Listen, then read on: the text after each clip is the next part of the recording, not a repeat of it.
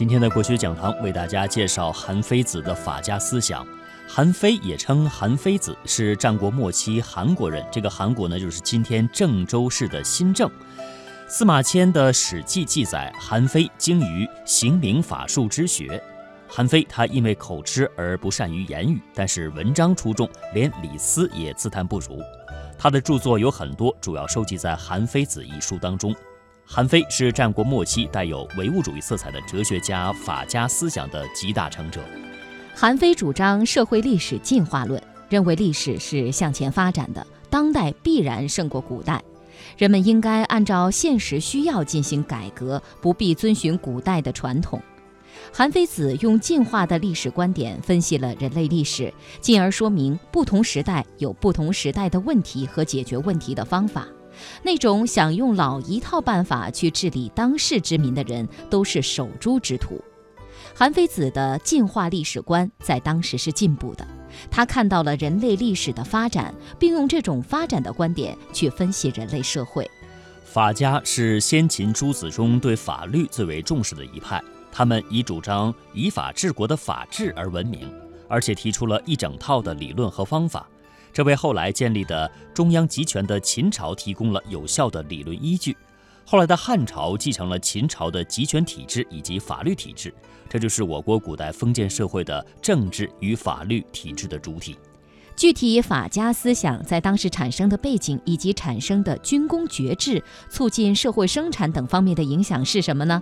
我们来听中华文化探源回望先秦的专题片段。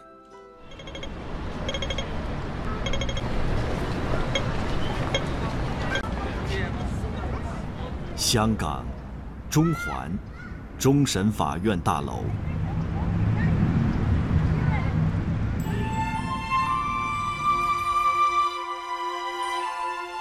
每一位经过这里的人都要抬头望一眼屹立在终审法院大楼前的正义女神雕像。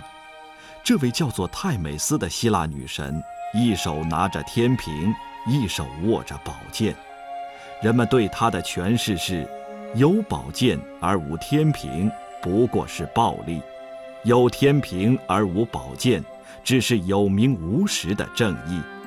二者相依相辅，法律才能完全得以实行。今天香港的法治，既得益于西方的文明，更凝聚着东方的智慧。如果我们回到战国时代，也是如中环这样的闹市。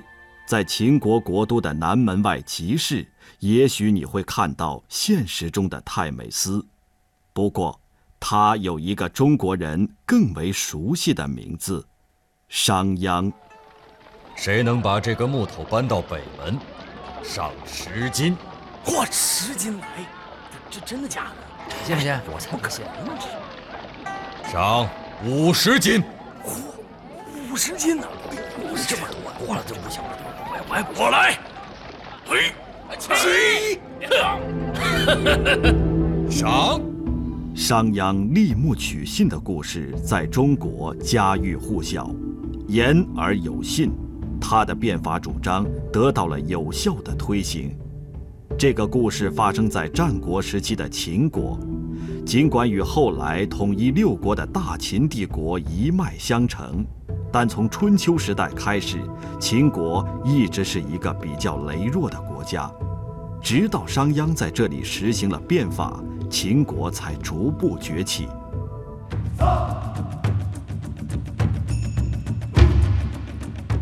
秦始皇兵马俑被称为世界第八大奇迹，它为世人再现了秦始皇禁卫军的威武形象与雄浑气势。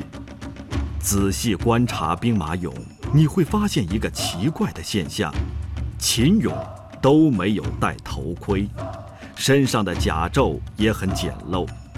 秦始皇兵马俑博物馆的讲解员道出了这背后的缘由。就是你看电影里边哈，他们会穿着特别厚的铠甲，然后戴着头盔，但是他们埋进去的没有戴盔甲，是因为他们那个制度是这样子的，呃，并不是说你是大将军，然后你的儿子也会加功进爵的，不是这样子的，不是世袭的，是要靠实力的。你有能力了，你就可以从一个普通的老百姓。上升为下级军力啊，然后中级军力啊，再到将军，是靠你的实力的。所以他们是打仗，不仅是为了国家打，而是为了自己打。因为盔甲很重，头盔很重，很臃肿的到战场上去，根本就发挥不了自己的水平。所以他们秦人上战场一般都是脱了衣服，光着膀子，然后卸了头盔，拿着那个长刀长枪直接上战场。你看，你要是他们的敌人的话，你上战场，啊，这么一群人连死都不怕的，你光这个士气就被撼动了。兵马俑不戴头盔的形象。展现了秦军所向披靡的战斗力，这一点从田旭东教授对于商鞅变法军功爵制的解读中也可以得到印证。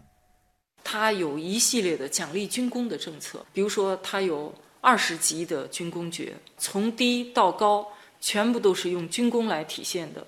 就是说你在战场上，嗯，杀死了几个敌人，你可以升到哪一级的这个爵位。授爵位的同时，还要授给你土地，授给你一定的人口，授给你房屋。除了耕战政策，法家思想对秦国的贡献还体现在促进社会生产方面。在陕西历史博物馆进一步观察兵马俑出土文物的细部特征，更为真实的历史再一次浮现在眼前。秦这个兵马俑随葬坑这个区域当中的陶俑的数量呢，会达到有八千件左右。这么庞大的一个军制，而且每一个陶俑都这么精细的来制作起来，它是一个很严格，而且一个很困难的一个管理的问题。怎么来管理这些庞数量庞大的这些工匠，而且呢，还对他们的质量有所保证？其实，在这些陶俑的身上一些比较隐蔽的地方，比如说呢，它的领口啊、袖口啊，或者衣襟的侧面呢，呃，我们发现了一些名字的。这些名字呢，都是工匠的名字。在当时呢，秦人呢以法律严苛而著称，而这条法律呢就叫“物乐功名，以考其成”。每一件为国家来制作的这个器物上的工匠呢，都要把你的名字呢标注好。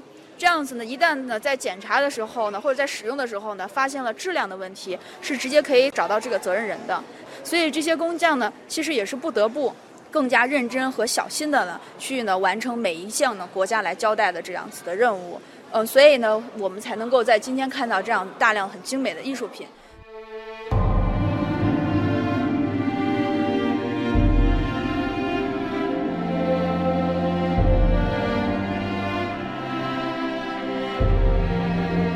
先秦诸子各自怀着济世主张，在争鸣中各领风骚，相互较量，但唯有法家。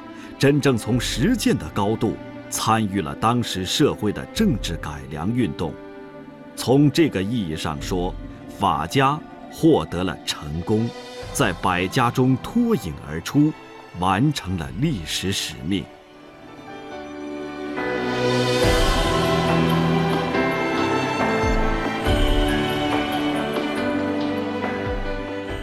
在韩非子死后十二年。秦国终于一统天下，成就霸业。中国从此结束了王侯专政的亡国时代，进入了君主专制的帝国时代。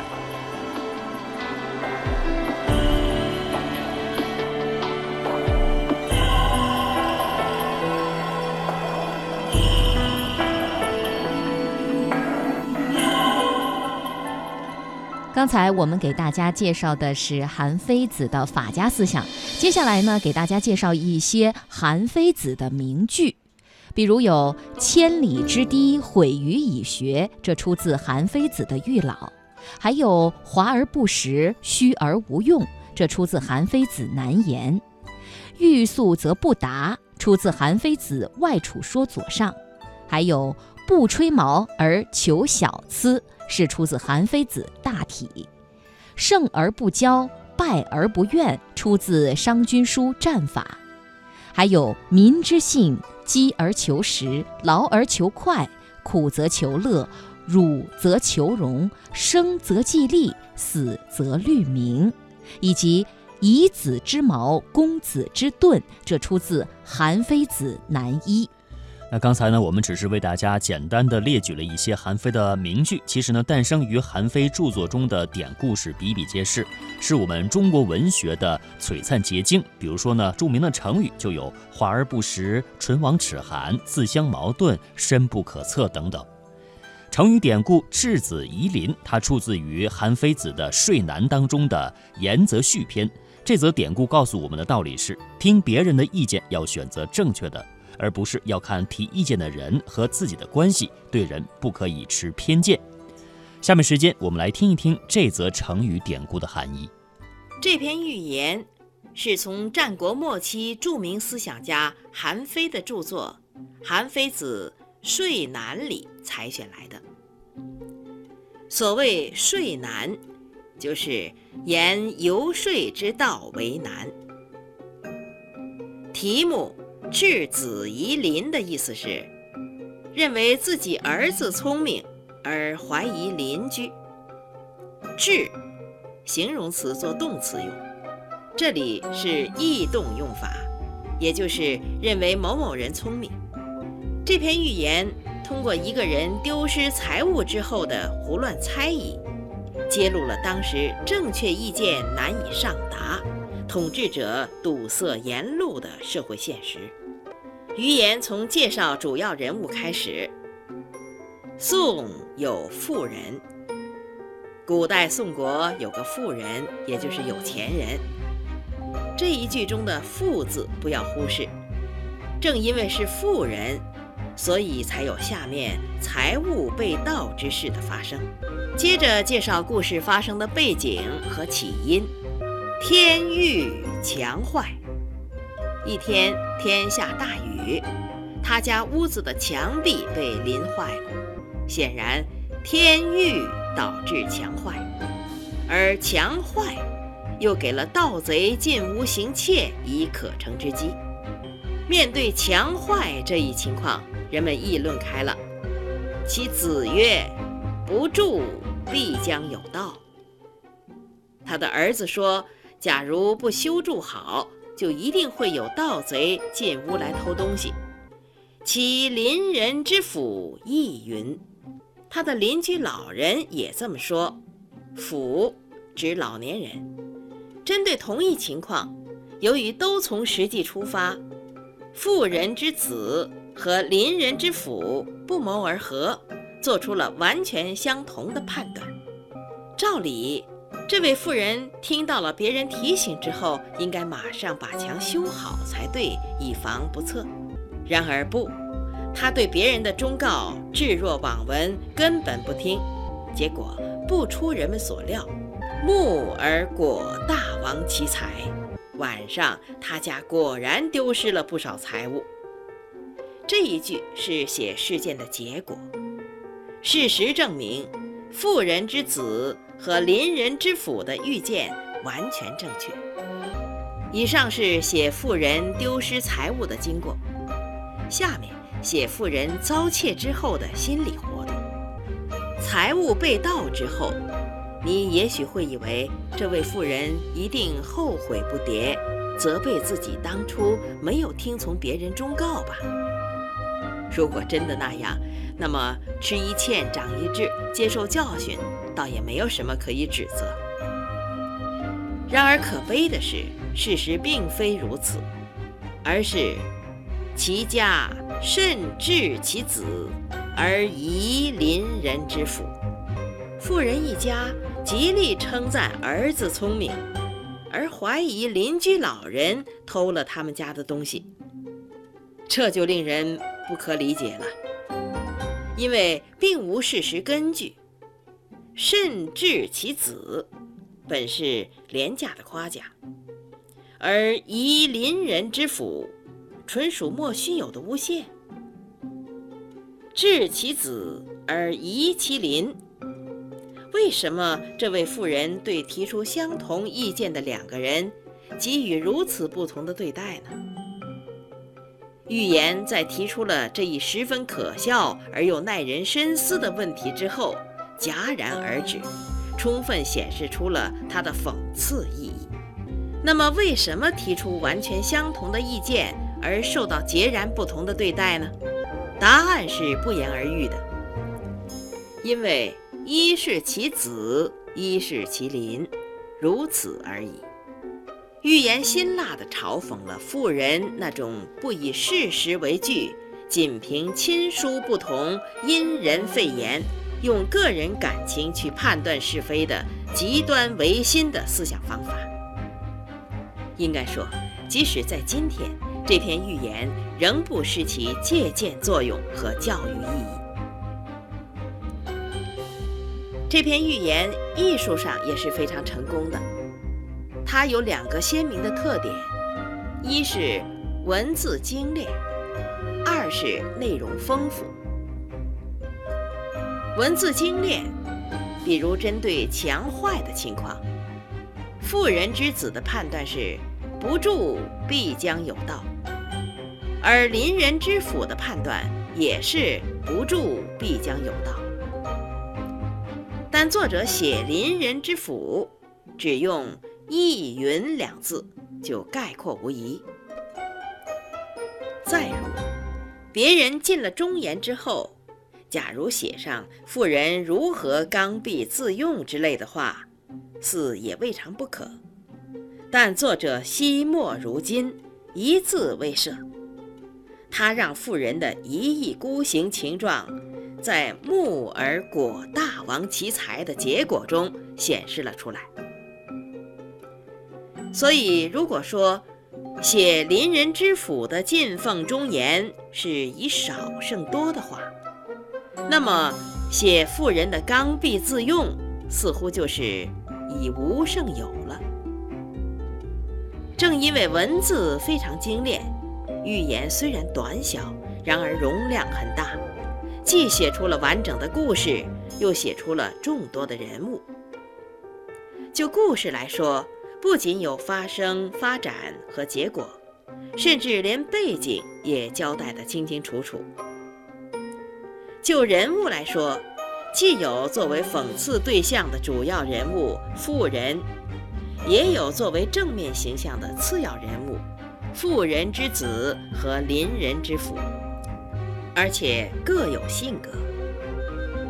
富人极为主观武断。而妇人之子和邻人之妇比较客观实际。一篇仅有四十三个字的寓言，竟有如此丰富的内涵，不能不叫人惊叹。最后，把这篇寓言完整的朗读一遍。宋有妇人，天欲强坏，其子曰。不助必将有道。其邻人之府亦云：木而果大王其才，其家甚至其子而宜邻人之府。刚才我们听到的是韩非子的寓言《质子夷邻》。告诉我们要听取别人的意见，否则呢，就像韩非子外储睡左上的那样，欲速则不达了。那么，历史上关于韩非子之死的母本说法和主流说法，见于司马迁的《史记·老子韩非列传》。只是司马迁写韩非子之死写得简练、生动、传奇，然而太过简略的笔触，给人留下了难以释然的空白。历史上关于韩非被杀的原因存在着多种说法，那下面就让我们跟随故事的讲述去了解一下。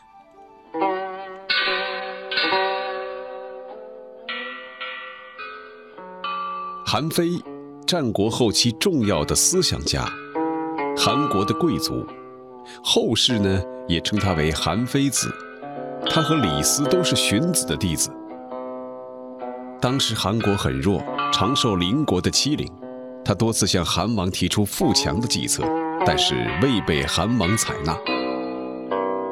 韩非写了《孤愤》《五度》等一系列文章，这些作品后来即为《韩非子》一书。秦王嬴政读了韩非的文章，极为赞赏。他对左右说：“寡人得见此人与之有死不恨矣，大有相见恨晚之意。”可是韩非到了秦国之后，并没有如秦王所言的那样，反而被投进牢狱，不久就被处死了。有关他的死因，从西汉开始就有不同的说法。历史传奇首先为大家讲述韩非为何被杀。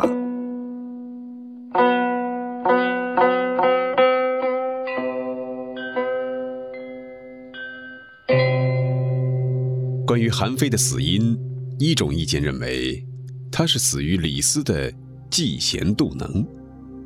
据《史记·老子·韩非列传》记载，秦王得到韩非后很高兴，这使李斯非常嫉妒，他害怕自己的地位被韩非所取代，于是伙同大臣姚贾在秦王面前说韩非的坏话，伺机将他置于死地。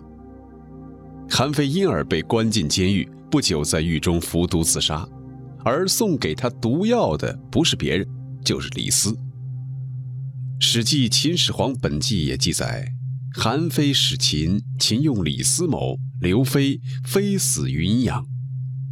根据司马迁的意思，韩非是死于李斯的嫉妒陷害。可是，有的学者认为上述的意见不能够成立。《史记》中的记载不仅歪曲了历史的本来面目，也使李斯等人蒙上了不白之冤。他们的理由是：当秦王读到韩非的文章之后，认为得见此人与之有死不恨意时，向他推荐韩非的正是他的同门李斯。如果李斯有嫉贤妒能之心，又何必多此一举呢？另外，韩非被囚禁，进而被杀，不是在秦王重用他的时候，而是在还未信用的情况下发生的。根据当时的情形，韩非并未对李斯构成任何威胁，根本谈不上什么嫉妒。李斯在秦二世继位以后，甚至被投放监狱的时候啊，还多次引用韩非子言，劝二世实行韩信之术，这足以证明李斯对韩非是一直敬重的。所以暗害之说也无从谈起。还有一种意见认为，韩非之死固然与李斯、姚贾有关，可是关键因素在于秦王的多疑。秦王为人少思而虎狼心，他对韩非学说的倾倒，并不能消除他对韩非的不信任。而韩非使秦是韩国弱秦计划的一个重要步骤，他的到来是为了韩国。因而处处站在韩国的立场上考虑问题。秦王对他的到来疑虑很多，于是下了毒手。如果秦王没有杀韩非的打算，李斯是不敢轻举妄动的。首先，韩王曾经找韩非详细商量如何对付并削弱秦国的问题。正当秦国派兵攻打韩国的时候，韩王把韩非派到秦国，难免不引起秦王的怀疑。其次，《史记》虽然记载了韩非死后秦王很后悔，可是他既没有为韩非平反，也没有追究李斯、姚贾二人的诬陷罪，可以推测出当初杀韩非是出于秦王的本意。也有人不同意这一观点，他们认为秦王对韩非的住所一直赏识之至，为了得到韩非其人，可谓是绞尽脑汁啊，甚至不惜调动千军万马发动战争。这才使韩国被迫交出韩非，秦王得到了自己想要的人才，他还不至于叶公好龙。当韩非真的来到他的身边的时候，忽然心生猜忌，不仅不重用他，还将他置于死地。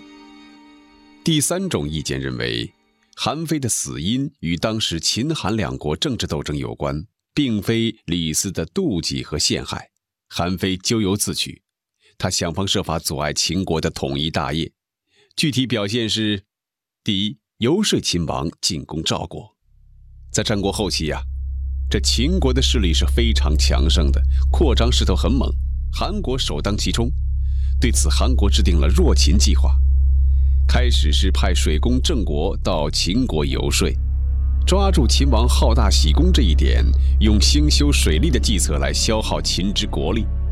可是此事不久就败露了。并且修建的郑国渠不仅没有弱秦，反而使秦国更趋富强。在不得已的情况下，韩非亲自出使秦国。到达韩国之后，立即抛出上秦王书，旨在破坏李斯的计划。企图把秦军引向赵国，从而达到存韩的目的。第二，破坏秦国的君臣关系，这一点西汉刘向在《战国策·秦策》当中有所提及。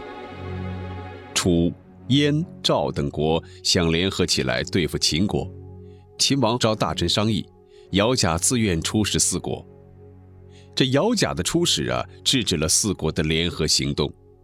回秦后得到重赏，然而韩非对此颇为不满，就到秦王面前说姚贾的坏话。开始时候攻击姚贾用秦国财宝贿赂四国君王，接着对姚贾进行人身攻击，说他是良知大盗、赵之逐臣，认为重赏这种人是不利于立群臣的。秦王召姚贾质问。姚贾对答如流，坚持以财宝贿赂四军，那是为秦国的利益考虑。如果是自交，又何必回秦国呢？对自己的出身，他也毫不隐晦，并列举姜太公、管仲、百里奚等人为例，说明一个人的出身低贱和名声不好，并不碍于效忠明主。